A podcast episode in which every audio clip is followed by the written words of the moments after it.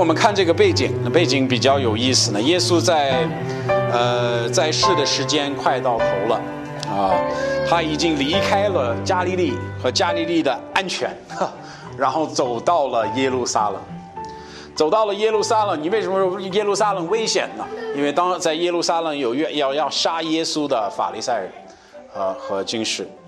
那么在这里，我们看到他已经走到耶路撒冷，在耶路撒冷已经过了逾越节了，他已经过完逾逾越节。在逾越节呢，呃，他这个结束之后，我们看到他与门徒啊一起呃吃主餐，呃，也是我们可以说教会第一次吃主餐的呃这个这个时间。我们看到主设立了这个礼，就在我们这个经文的上下文中，呃，这个礼表明了。耶稣基督，呃，他的死亡，并解释他死亡的意义在哪里。呃，当此礼仪结束后，我们就看到，基督带着门徒走到了油果山上。呃，我请大家看二十九到三十节，在这里他这个背景他是说了，他说：“我告诉你们，从此从从今日直到我和你们在我父国里。”喝新酒的那日子，我不再喝葡萄汁了。他们他们割了一尸，就起来往油果去了，呃，油果山去。所以我们这里看到呃发生的事情，我们都知道最后的晚餐的这个故事。耶稣和门徒一出一一起过逾越节，在过完逾越节呢，他就开始掰饼，呃，开开始跟他们分这个杯葡萄汁，然后。解释说：“这个这个身，这是我的身体，为你们摆开的。哎，这个你们喝的葡萄汁，这个是我为你们流的血。他在表明他的死，他还没有死，啊，未死的时候，要告告诉门徒：哇，我我要为你们做什么？甚至我的死亡有什么样的意义？他在告诉了，告诉他们。等到他说完这话，圣经告诉我们，他们唱了一首歌，啊，唱完歌了，圣经告诉我们，他们出来。”他们到哪里？他说他往幽国山去，在我们主题经文这里，他告诉我们这个是叫这个地方叫呃科西玛尼。那科西玛尼是什么样的地方？实际上，我之前没有太大的就是概念。我知道科西玛尼就是在油果山上的一部分，但是你实际上它是什么？我们知道在那里他们种了许多呃这个橄榄树嘛，油果树。树，这个油果树呢，他们现在还存存在，这个地方还在嘛？然后呢，有意思的是什么？从这个地方我们知道，它确实可以看到圣殿啊。我给你们一张图片，这个就是科西玛尼呃这个园里边拍的一张照片。我要大家注意的是什么？呃，现在我们只能看到这个东西啊。呃，因为这个现在是一个穆斯林他们呃聚会的地方啊，他们的呃会堂了。但是之前这个会这你知道在这个地方是什么？这个地方就是圣殿。那意思是什么？耶稣离开了耶路撒冷有多久啊？他他有多远呢？他还能看到圣殿和这个我们可以说犹大在卖他的地方，那出卖耶稣的地方。所以他们在这些树下要准备过夜。耶稣告诉他们，呃，要在这个地方，啊，要要祷告祈祷。但是到了我们这个主题经文，我觉得一我们注意要注意两件事情，啊，记的就是第一个就是陪伴的门徒，第二件事情就是耶稣的祷告。我觉得在这个故事中，这这两件事情为了呃可以说是重点了。那第一，我们要看陪伴的门徒，陪伴的门徒，我请大家看三十六和三十七节。他说：“耶稣和门徒到了一个地方，叫做克西马尼。耶稣对他们说：‘对门徒说，你们坐在这里，我到那边去祷告。’那么他们已经到了地方，到了一这个克西玛尼。耶稣说：‘你们坐在这里等着。’”我要去祷告，所以我们看见他与呃十这个十一个门徒，我们知道有大是不在的，这十一个门徒在一起。那么他在这里说：“你们门徒留下，我要自己去祷告。”但是后面圣经告诉我们，还他还带着两个门徒，呃，带着三个门徒。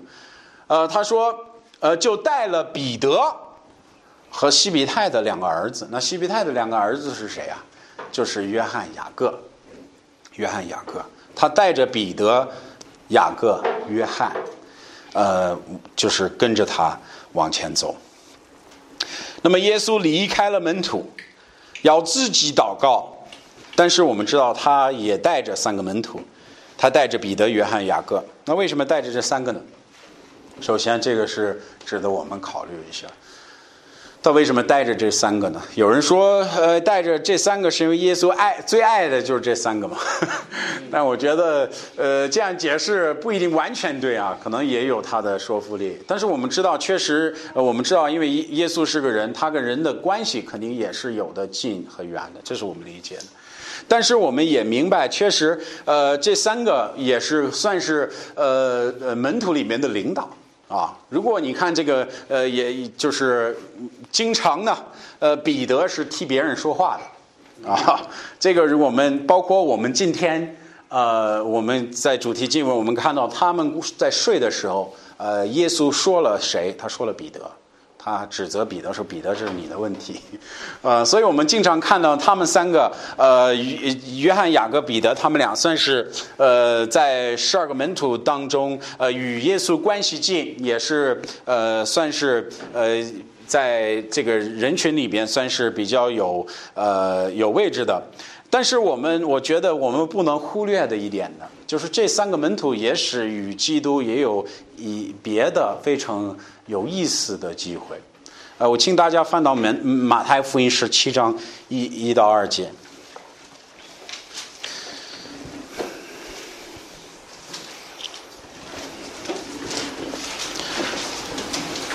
我们看马太福音十七章一到二节，我们看到这门徒带着他，他跟着耶稣基督，耶稣带着他们曾经上过山嘛。上过山的时候，他们见到耶稣，而而这见到一个特别有意思的意象。在这里，他告诉我们，过了六日，耶稣带着彼得、雅各、约翰，呃，约翰和雅各的弟兄，呃，和雅各的弟兄约翰，暗暗的上了高山。耶稣在那里面前变了形，变了形象，脸面明亮如日头，衣裳洁白如光。他们看见了什么呀？这三个人看见什么？他们看见耶稣基督带上他天上的荣华，站在他们面前。不光看到耶稣，我们知道他们也看到呃这个摩西，对不对？我们他们看到很奇妙的意象。他们看见耶稣，我们可以说，耶稣在世上的时候，能够表现最清楚他神性的一次，就是这里。然后他们看亲眼看见了。那这三个同时，耶稣叫他来，为了做什么？为了使他们看见他能他在世上，也许在世上可表现他人性最清楚的一次，就是在克西玛尼园里面。他能看到他的痛苦，看到他的忧伤，看到心起他心中的忧愁，所以他选择他们跟着他走，呃，进了呃这个克西玛尼。那他给门徒一个义务，什么义务呢？我们看门徒的义务，在马太福音二十六章的三十八节，他对门徒说：“我心里甚是忧忧伤。”几乎要死，你们在这里等候，和我一同警醒，和我一同警醒。那么在这里，如果我们看，呃，三这个是三十八节嘛，啊，如果我们看前面耶稣三十六节，耶稣说我到这里是要做什么呀？要祷告的。那么他给门徒一个责任是什么？他要他们去惊醒啊。四十一节是这样说：应当惊醒祷告。那他给门徒一个一个一个人物一个责任，他说：“我要你们三个跟着我来，但是你来的原因是要惊醒，要祷告的，要祷告的。这三个这三个门徒他的义务是要祷告，要警醒。那耶稣基督他自己来也一样，为了祷告。他说：门徒，你们，我就要你做一件事情，我要你惊醒祷告。”这是我要你做的。我其实我们看到，呃，将来要看到门徒的失败，他没有成功啊。天主吩咐他所做的，他没做成。但是我们这里，耶稣要求他进行祷告，最后呢，他是告诉他们原因，我觉得原因也是很有意思。他说：“免得，免得入了迷惑，免得入了迷惑。”他耶稣为什么会吩咐他的门徒去警醒祷告呢？因为他要，呃，这个面临一些诱惑、迷惑。这个我们讲。一会儿要看一下。实际上，如果我们看鲁加福音，我觉得这个不光是跟耶稣进克西马尼园的园的这个三个门徒，我觉得应该是呃所有门徒的责任。而如果我们看马太福音二十二章的呃二十呃三十九到四十几呃，鲁加福音对三十九二十二章的三十九到四十节，圣经是这样说：他耶稣出来，他照呃照。照常到游过山去，门徒跟随他，到了那里，啊，就对门徒说：“你们应当祷告，免得入了迷惑。”所以在这里，我们看见他这里也没有告诉我们清楚告诉我们他是向谁说的。但是在这里他说到了游过山，到了克西马尼那个位置，他就说：“你们要你们要祷告，那么你们要进行祷告。”那意思是什么？我觉得这个不光是那三个门徒的责任，这个是所有门徒的责任。他要他在那里祷告，为什么？他后来这里的原因也是一样的，免得入了迷惑。那这个迷惑是什么呀？他们耶稣怕他们入了什么迷惑呢？有没有想过这个问题？那如果我们以向下文来回答的话，我觉得不难回答。请翻到马太福音二十六章，我们看一下三十一到三十五节。马太福音二十六章三十一到三十五节。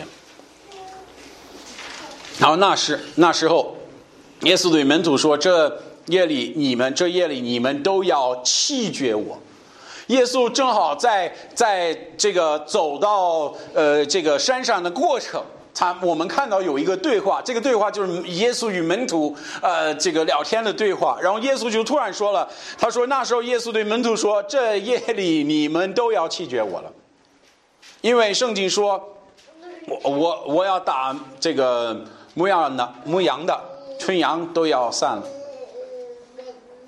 我复活之后，要在你们以先往家里里去。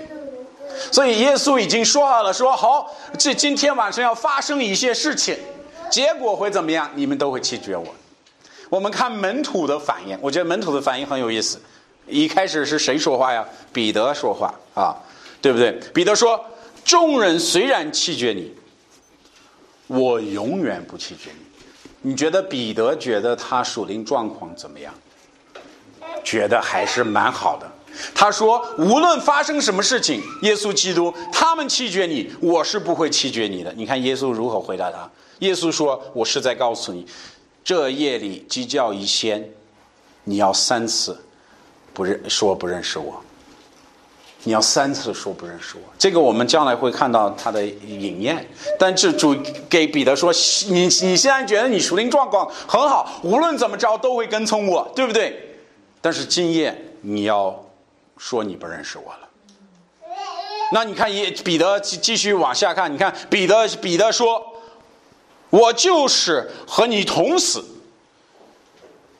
也不说不认识你。”然后你注意后面最后一句话，众门徒也都如此说，众门徒也都如此说。好，彼得有没有说哇？那主啊，耶稣基督，你说的这个呃，这个这个，我不认你这个事情啊，我要回去祷告，审查自己的身，这个心里是恢复有有罪没有？没有。他说什么呢？他说哇，不会的，主啊，你说错了。他说。与你同死，我都愿意。而且我们看后面，他就说什么，众门徒也都如此说。所以我们看到，不光是彼得在这说话，我所有的门徒都在说主，我们不会这样做。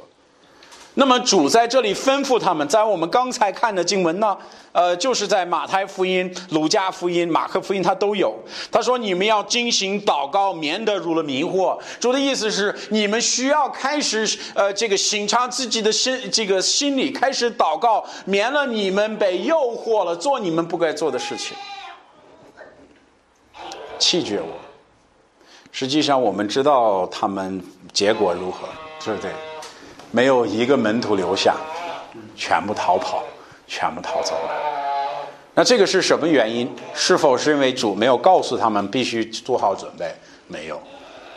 主是不是他们不知道要发生什么事情？我不觉得是这样子。我觉得他心里很清楚，但是他还是挺自信的。甚至我们知道彼得，我们一会我们呃下周要看彼得拿出刀来要看人耳朵了，对不对？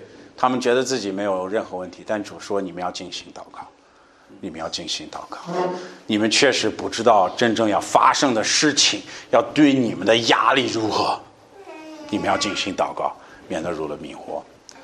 那我们今天就要看。天主给他们的义务是要祷告，要进行。那进行和祷告在圣经当中是经常一起出现。我们经常看到进行或者祷告这两个概念可以换着来用。实际上，我们知道进行，他前面对主对门徒说你们要进行，后面才说你们要进行祷告。但是我们知道这两个词儿可以可以呃换用的。那我们也知道进行也形容我们祷告的一种态度，对不对？啊，一种一种精神，我们是惊醒的祷告，是不是？那么在这里，主给他们的义务要惊醒，要祷告。但是第二，我们要看门徒的失误，他们失败了，他们的失败。呃，我看，请大家看四十节，二十六章的马太福音二十六章的四十节。回到门徒那里，见他们睡着，就对彼得说：“你们不能同我惊醒天使吗？”他说：“我就求了你们与我祷告几个小时，一段时间偏使，你这都做不做不成吗？”确实，门徒还是没做成，对不对？还是出了问题。那这个问题也要出现在哪里？我觉得也也值得我们思考。为什么门徒会祷告？门徒知不知道耶稣快要被钉在十字架上？知道。耶稣在最后晚餐的时候也说了：“我要死。”我的身体要被摆开的，我这个要为你们流血。后面就说你们都要弃绝我。耶稣说，他说今晚要弃绝我，而且他们已经与有大有对话。你该做的事情你去做吧。啊，耶稣直到他在被卖的那一晚上，知道门徒也知道，门徒知道要发生什么事情。咱别以为他们是傻子，我觉得他们很清楚知道今晚要发生什么事情。那他怎么可以睡着呢？他怎么可以睡着呢？很多时候我们说说门徒太赖了，就是你的这种重要的一晚上还能睡着吗？对不对？这门徒什么样的人呀？啊，实际上圣经告诉我们，不只是一个原因，我们可以看到两个原因。呃，为何他们就是呃突然睡着了？一个呢，就是身体的缘故，他身体的缘故。呃，请请翻马，请看一下马太福音。呃，有有两个地方能看能找出身身体的缘故，一个是四十一节，二十六章四十一节。耶稣说什么？他说：“应当精心祷告，免的。”这个是他找到，他已经发现他们在那儿睡的时候，对不对？他说：“呃，你们免的入了什么？入迷惑了。”他心里果然。愿意，你虽然愿意，你身体是愿意的，但他说身子却怎么样？软弱。主说他们身体是软弱的，他身体是软软弱的。好，但是你看四十三节，四十三节，好，又回来又看见门徒睡着，因为他们他这这儿给我们什么原因？他们眼睛怎么着？啊？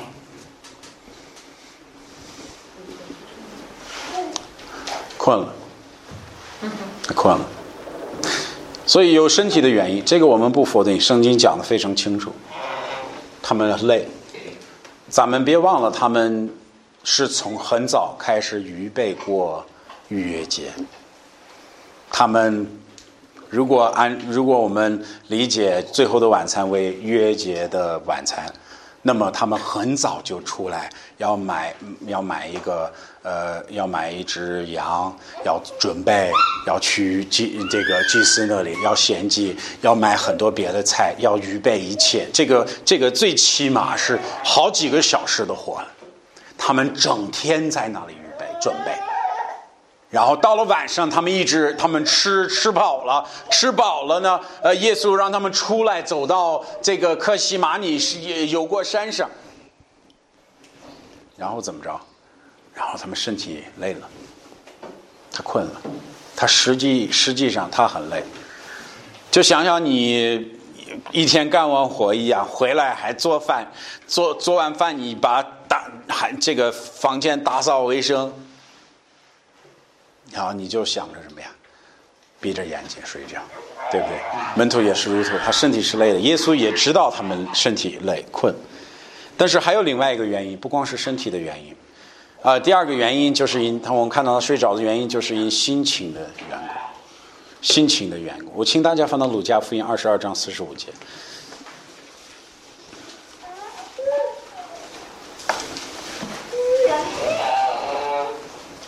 路加福音二十二章四十五节，祈祷完了起来，到到门徒那里，看见他们是因什么原因都睡着了呢？啊，这里写的是什么原因？嗯，什么原因？忧闷，忧闷，那什么意思？什么叫忧闷？心里忧伤、忧愁、难过。所以我们看到，它不光是一个身体上啊，我干我干活，我工作了，我累了，我要睡了。实际上，我们知道，他身体是十分呃忧伤、难过。为什么呀？因为耶稣基督快要离开他们，因为耶稣基督要死，所以他们心里很难过。这个这种难过到一定的，可以算非常非常深的一个一个难过，它不只是表面上难过。到什么程程程度，他累的不行。他们也许也许有哭的，不知道，但心心里难过，难过到什么原因使他们睡着？这应该算是非常难过的，成一个极其难过。所以这个导致什么结果嘛？到耶稣最。心里最痛苦的时候，哈，在科西玛尼院的时候，他就应验了以赛亚书五十三章三节。他被别人描述，被人厌弃，被长苦痛苦，他熟熟悉病患，在我们面前，所以你看后面他被人怎么样？厌弃，被人丢弃他。在这里，我们看到门徒也是一样的，他带着这三个是为了与他一起进行祷告。但实际上，我们看到他们没有失败，失败。耶稣在呃呃很痛苦的时候，呃他的门徒不在了，他们失败了。失败的原因，圣经讲的是两个：身体的和心情的。不过我们知道他们失败，失败的结果就是耶稣单独在那里祈祷。那我们看第二个，就是耶稣的忧伤。耶稣的忧伤。呃，我我看大家我先先翻到呃马太福音二十六章，咱们看三十七到三十八节，三十七到三十八节，在这里他说带着彼得和西庇太的两个儿子，耶稣便忧愁。伤其心来，对他们说。所以咱们看到发生的事情了吗？他带着呃十几个门徒到了科西玛尼园，他留下一部分，然后说：“我要带着你们三跟我来，我们一起去祷告。”我从从这个经文他讲的这种气氛，感觉就是好离开，离开呢这个八个门徒在那里转身开始走的时候。我们就感觉耶稣就开始公开的，在表面上开始呃，显现他的心里的这个忧伤。他说，他便耶稣便忧愁，伤起心来，对他们说：“你看他他怎么跟这三个门徒说话？他说：我心里甚是忧伤，几乎要死，几乎要死。你们在这里等候，和我一同进行。”在主在这里，我们看到耶稣基督开始伤起心来，他开始伤起心来。这个我们在圣经当中看到的不多，耶稣的复试当中，他伤起心来，甚至我们知道这种忧愁，他提到忧愁这个字，他变忧愁，这个好像只是在亚瑟路拉瑟路死的时候才出现的。那么我们在这里看见他伤起心来，圣经说他甚是忧伤，几乎要死。这个要意思意思就是说，这个激起十分的忧伤。那我们要考虑一下忧伤的原因。忧伤的原因，耶稣知道自己会死，这是我们很清楚的。呃，他也知道。在克西玛尼院和就是犹大卖耶稣，包括他被审问、呃鞭打等等，一切所有的事情，他都提前知道，他都知道必必要发生。等而且我们知道，他也很清楚，在他死之后，他必复活，这是耶稣说过的。那他经常提提醒他的门徒关于这个事情，而且我们看到他提醒他们的时候，他不一定有那么呃大的感情上的一种反应。实际上，比如我给你举个例子，像马克福音八章三十七节，他于是教训他们说：“人子必要受许多苦，被众长老、祭司和呃祭司长和祭和经士拒绝，还要被杀，过三日。”必要复活。我们看到耶稣经常和门徒说这个事情，但是我们看不到我们在科西玛尼院看到的呃痛苦。他只是说事实，这些事情必发生，我必要被拒绝，我必要被钉在十字架上，我必要复活。但是到了呃科西玛尼院的时候，我们看到这种反应。但是也不是第一次。有时候提到十字架的苦，他会伤起心来。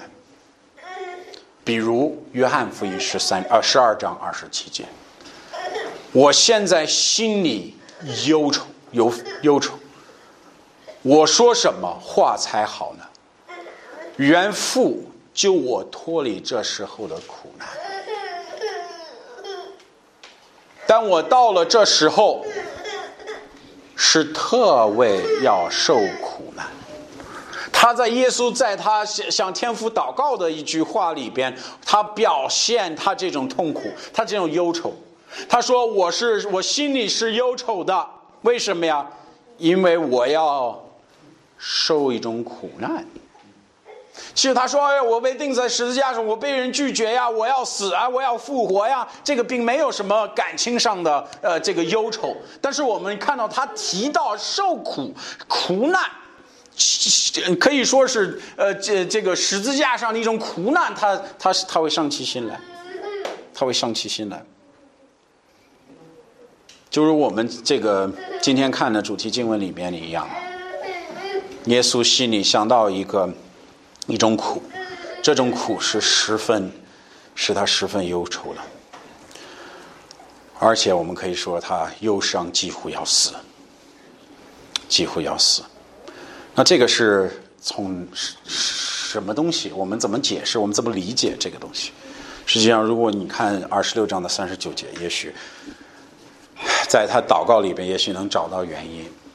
他就往前行了几步，匍匐在地。祷告说：“我父，假如可行，你看他求的是什么？假如可行，就照就叫这一杯离开我。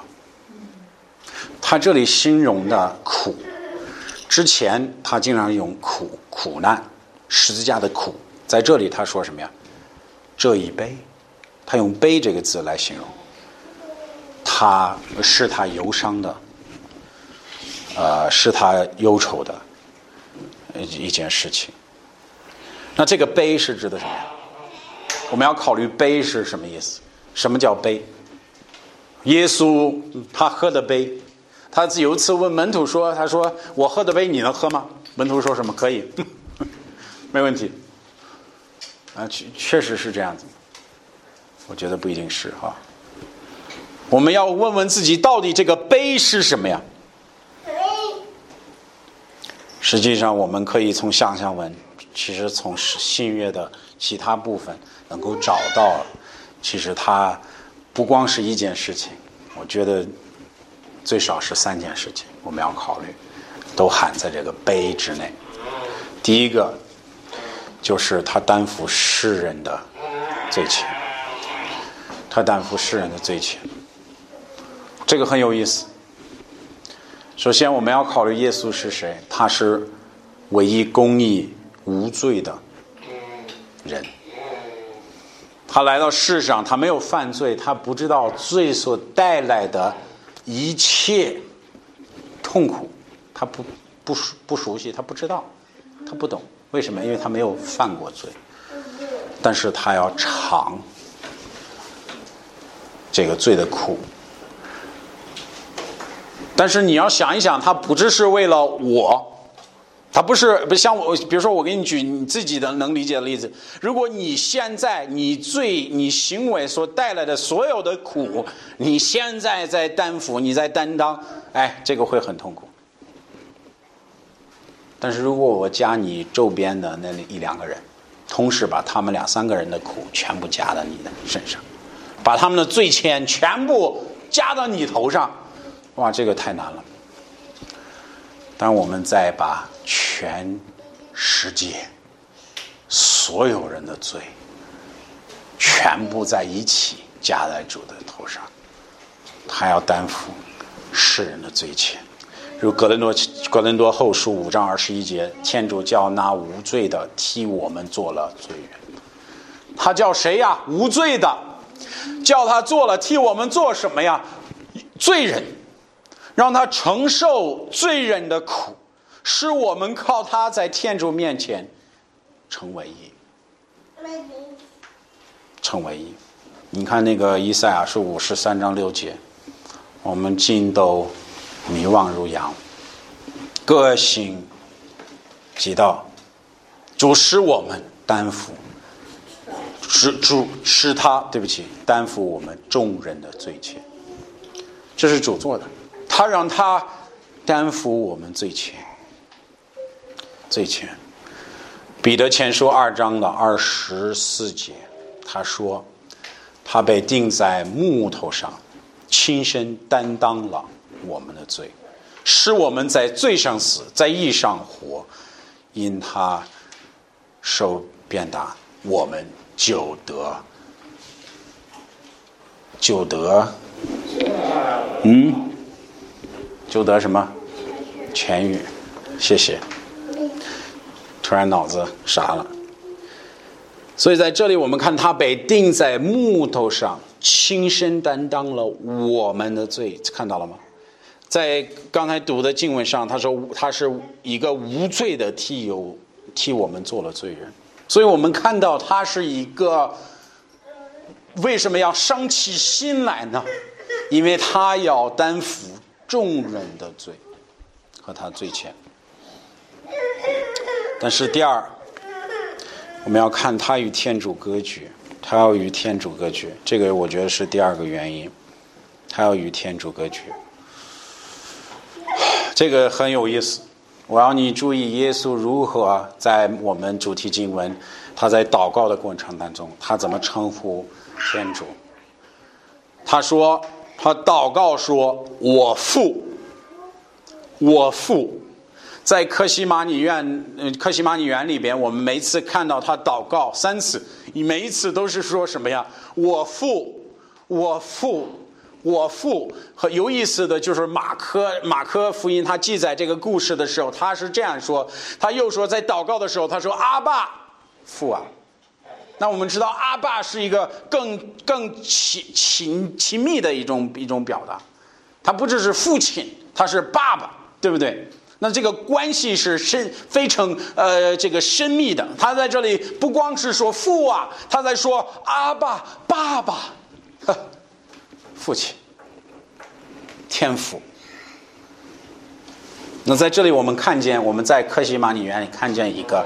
与天主关系十分亲密的，但是在十字架上，我们看到一个与天主完全隔绝的耶稣基督。啊，这个隔绝也是非常可怕的。如果我们看这个约翰福音十七章二十三节，他描述他与呃天是天父的感觉，他说：“我在他里面，他在我，他在我里面。”使他们完全呃呃，使他们完完全全的合二为一。他说：“世人就可以晓得我是你所差来的，并且晓得你爱他们同爱我一样。”意思是我这个爱呢，是在救救人之前已经存在的，但它存在在哪里？它存在只在基督与天主、天父与天子关系之间。我要通过我救赎，我的救我的救赎，我要通过救世人，让他们能够能够尝到这个呃这样的爱。那这个爱是怎么描？它是我与你之间的爱，你爱我的爱。但我们看他钉在十字架上，他有没有喊阿巴父啊？没有，他喊的是什么呀？你看马太福音二十七章四十七节，我们就看见这个距离被表达出来了。耶稣约在深处大声喊叫说：“伊利伊利，拉玛撒巴格达尼。”就是说，我天主，我天主，为什么离弃我？注意，他喊的不是我父。他喊的不是我爸阿爸，他喊的是我天主，他喊的是我天主。在这里，他显示后面为什么离弃了我，他他表达了这个这个隔绝，就是在他称呼上。他说：“我天主啊，这是距离远的，我天主啊，之前是阿爸父啊。”他说：“你为为什么离弃我？”你为什么离弃我？所以在这个碑里，不光是担当呢，我们罪前担负我们的罪，我们知道他也有与其天主隔绝的意思。耶稣承担了我们的罪，他就不再知道天主的爱给他带来的安慰。实际上，我们知道耶稣的爱、天父的爱，一直是基督的快乐。生子与生父的关系是一个在永恒存在的关系，在世上安慰他的、使他喜乐的，就是这个关系。那么在十字架上，他就感受不到这种安慰了。他完全与天主隔绝，你为什么离弃了我？哇，这个会是这个我们也许能够稍微理解点，为什么在克西玛里园耶稣伤起心来？为什么他十分忧愁？但是不光是这两个，我觉得还有一个，他要承受天主的震怒，他要承受天主的震怒。有一点有意思的是，他选择这个“悲”这个字，不是突然的。并不是突然的，在圣经中，悲也有象征意义啊。如果我们呃看旧约先知书里边，悲经常是来圣来呃象征天主的愤怒，它是象征天主的愤怒。呃，比如以赛亚书五十一章十七节，他说：“耶路撒冷啊，说行啊行啊，兴起。”你已已从主手中赢了他的什么呀？怒悲，他的怒悲。他在这里的意思是什么？你已经开始被天主惩罚了，他的怒气已经倒在你头上了。他用什么来形容啊？用一怒悲这个字儿来形容。实际上，新约也是如此。如果你看《末世录》十四章十节，他说：“比喝天主盛怒的酒，这酒就是没有，呃，没有什么，这个字是啥？没有这个字。”掺对，掺对的啊，谢谢，就是没有掺对的。后面就说就是他的杯中的，对不对？所以我们看到这个这个怒气，他说如一个在杯里边的酒一样啊。所以其实耶稣在这里说：“求你使这个杯拿走，我不要喝了，对不对？”那他肯定是与受到天主真怒审判。有直接关系，他不光是呃担负我们的罪愆，他不光是与天主呃这个这个割绝，但是同时我们可以说，他完全承受了天主的愤怒在他身上，在他头上。哇，这个也许能够使我们了解，呃，了解点关于耶稣这个。他为什么会伤心？他为什么想到这个哭悲的时候，他会哀痛？我们的主在刚着木头的十字架的重量，他到了身体的极限，但在科西玛尼园里，他在精神和感情上开始承受着第二天早上。要承受的咒诅和重压，他开始在他的感情、心情上已经开始感觉到这个压力了。那么在这里，我们就到了第二点，就是忧伤的祷告、祈祷。我们要看他右上的祷告，然后就结束了。呃，咱看三十九节，呃，就往前醒了。几步，匍匐在地，祷告说：“我父，假如可行，就照这一杯离开我。然而，不要照着我的意思，只要照着你的意思，只要照着你的意思。所以他祷告是，呃，记载总共是有三个嘛，在四十二节，然后耶稣又去第二次祷告说：我父，这一杯若。”不能离开我，必要我喝。我愿你的意，用你的意志成全。然后呢，在四十四十四节，他说又离开他们第三次祷告，和呃这个话和之前呢是一样的，呃和先前一样。所以我们这里看见他说的话啊，很清楚，他总共祷告了有三次。我这四，他大概花了三个时间的祷告。那么我们在这里，第一，我们要看到关于这个耶稣的祷告，我们能学习不少。呃，关就是能够应用在自己的生活上的。那基督的祷告，他是能教导我们很多。我们可以看到耶稣的谦卑，我们看到他的顺服，他是完全顺服天主的。对不对？我们看见他不是在那里说我是创造天地的主宰，怎么我不愿意这样受受苦？没有，他说愿你的意思行啊。但是同时，我们可以在祷告中看见圣经告诉我们，他的汗如血一样流。我们知道他的他是他的呃这个痛苦是呃到极限了。所以我觉得从这个祷告，我们可以学学习几点。第一个就是他显示同情的救主，他显示一个同情的救主。那什么意思？希伯来书四章十五节说，我们的祭司，我们祭司长，并非是不能体恤我们的虚弱，他也曾受受过主试炼，和我们一样，只是他没有罪。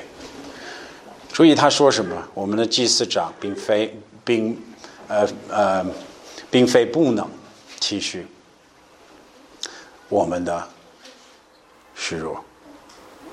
他知道。嗯，你觉得在我们祷告的过程当中，觉得自己我没有我没有出路了，我没有办法了。呃，我前面要走的道路会很痛苦，然后再祈求主帮助我们，赐给我们力量的时候，你觉得主他知道这种痛苦吗？他十分清楚，甚至说他比我们了解很多。他与我们同情，他与我们同情。呃，我们看到耶稣是熟悉这种心这个痛苦。如果你看马马这个马太福音二十六章三十七到三十八节，他说就带着彼得西西比泰两个儿子，你看他说什么？他说他便忧愁，而且他说他他忧伤，几乎要死。我们这个经文已经看过了，但是我要强调，耶稣基督在这里。能够体会到我们一切的心上的痛苦，因为他体验过，而且不是说啊，你看耶稣有了痛苦，但是他痛苦就是呃钉在十字架上是身体上的苦，没有，他最深的心里的痛苦在克西马尼园，他已经开始，已经开始呃体会到，他深深的知道，他了解，他了解。啊，不管不管他这个祷告显示一个在受痛苦的救主，也可以说显示于我们同情的救主。第二，我们知道他他显示除了耶稣的十字架之外，呃之外别无别无他路。这个不知道为什么删了一点，别他法没了，被删了。意思就是除了耶稣之外没有别的办法，没有别的道路。我觉得像耶稣祷告的时候，他说：“若假若可行。”就照这杯离开我，我我要你看马克福音，这个也更清楚了。十四章三十六节，他说了一句话，就是我觉得值得思考一下。当我读了马克福音十四章十三节，突然就哎觉得很很有意思。他又说：“阿爸父啊，你是注意这句话，你是什么呀？无所不能的，你是无所不能的。求你将这一杯。”离开我。他说：“主是什么呀？主是没有不能做的，他是无所不能的主。那意思是什么？他在在求你，你问你思考一下，主基督在求什么呀？他在求天主天父说：主如果有其他的办法，能使我不吃这个苦。”请你试着别离开我。但是我看最后他祷告的是什么？但不要从我的意思，要从你的意思。在这里，其实他回答的，他回答的，你说基基督的祷告被打印了，被打印了。你说为什么呀？基督打印他祷告是啊，他是按着主的意思，他是按着这是耶稣所求的。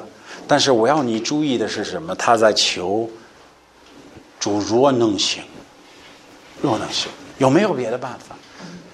没有其他的办法能够让一个有罪的人能够呃与我们复合，与天主复合？有没有其他的办法能够洗净人的罪，能够赎他们，能够使与你做敌的人现在与你做友的？有没有有没有办法？你是无能无所不能的主，有没有其他办法？我们发现什么呀？没有其他的办法，没有其他的办法。